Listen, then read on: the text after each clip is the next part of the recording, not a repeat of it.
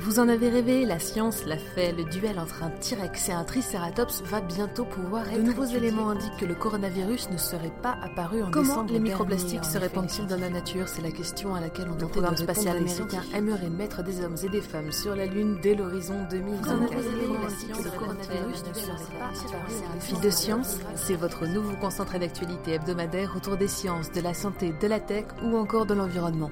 Rendez-vous tous les vendredis à 18h30 sur vos plateformes de diffusion préférées et sur le site futura-science.com. Futura. Explorons le monde ensemble.